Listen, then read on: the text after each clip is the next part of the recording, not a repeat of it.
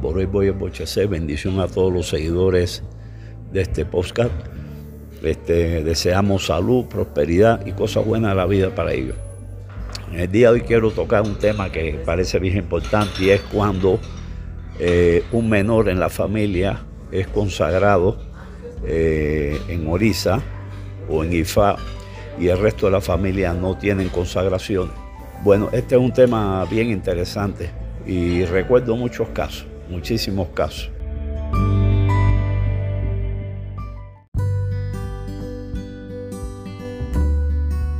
Celebramos eh, en esta curva del final del año el hecho de que eh, hemos llegado en este segundo año con POSCA, hemos llegado a tener una eh, relación muy favorable con, con nuestros seguidores. Y esto se está produciendo en un momento importante en que nosotros, como eh, sacerdotes de IFA, conscientes y amantes de IFA, estamos en un momento en que a través de diferentes organizaciones y de nuestra propia organización IFA World Conference, comenzaremos una gran campaña mundial por el reconocimiento de la religión eh, de IFA y Orisa para que universalizar su conceptualización. Y este reconocimiento va a llevar un movimiento muy grande eh, que estamos en este momento preparando para que nuestra, nuestro credo, nuestra creencia alcance eh, el máximo lugar que debe alcanzar, eh, tanto legal como de espacio. Entonces estamos celebrando este segundo año con el podcast de podcast, eh, con, con, avances importantes. O sea, logramos eh, desde nuestra perspectiva abrir una botánica online importante. Eh, seguimos fortaleciendo y optimizando EWID y ahora nos vamos a enfrentar a esta nueva campaña mundial. Aprovecho para felicitar a todos los seguidores y pedirles que sigamos eh, apegado al aprendizaje de los conceptos que van a hacer nuestra vida mejor. A voy a Los menores han sido consagrados por razones X, por urgencia, por salud, eh, principalmente por salud. Eh, han sido consagrados en Orisa y en Ifá de alguna manera los eh, signos o la adivinación que pudo haber hecho para ellos en ocasión de algún evento difícil, eh, señalaron que esta persona debía haberse consagrado o debía consagrarse en Ifá y Orisa. Este, igual podría pasar en que un menor pueda recibir, por ejemplo, su Owofacán, su mano de mano de Orúmila, y el resto de la familia no, y los padres no, porque los priorizaron por alguna manera para cuidarlos. Eh, bueno, en la tradición afrocubana, en la tradición afrocubana hay algo que llamamos eh, que oreja no pasa cabeza. Oreja no pasa cabeza. Por esa razón, cuando se produce esto, eh, si nosotros priorizamos a un menor, porque es una urgencia, porque es una razón poderosa, eh, que, los padres se sacrifiquen para que el menor alcance esa, esa consagración.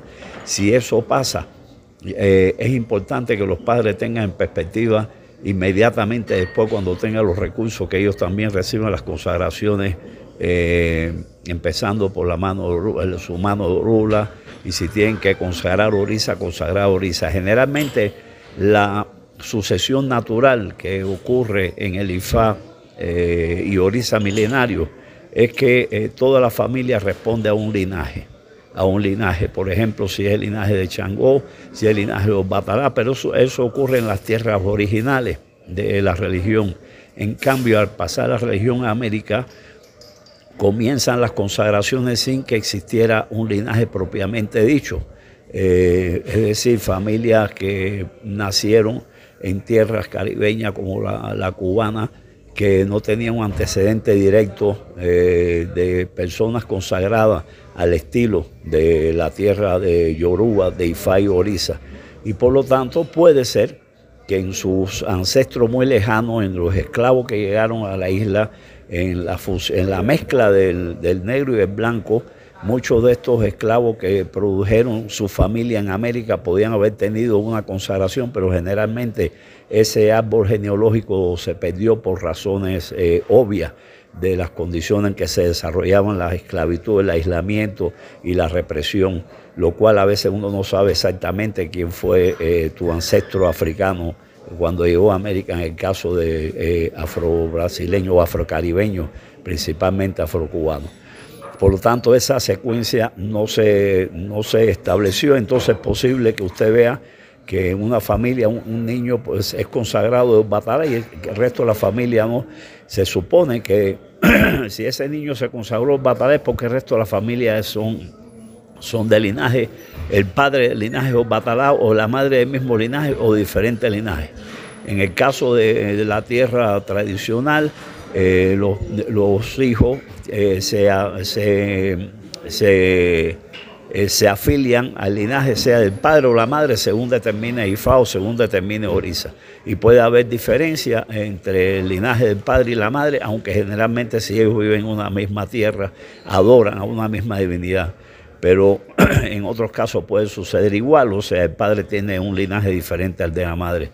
Pero esto no pasa en el caso de nuestra tierra. Entonces puede haber un hijo que de, responde a una divinidad, el padre a otra, la madre a otra pero a partir de ahí se va a, comenzar a generar eh, un, linaje o una descendencia que siempre van a ser eh, las divinidades que se van a consultar de manera importante para los que nazcan ya a partir de ahí en ese nuevo linaje, en esa nueva descendencia.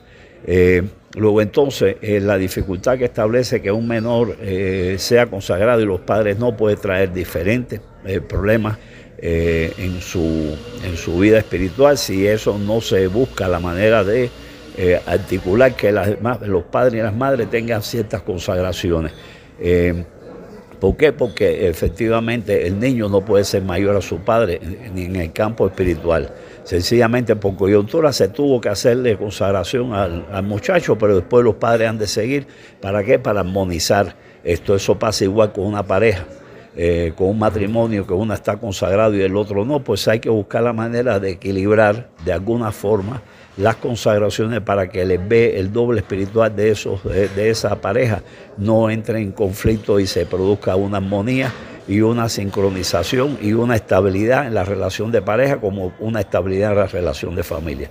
Espero que este consejo sirva para mucho a Boris Boya y Bocheche.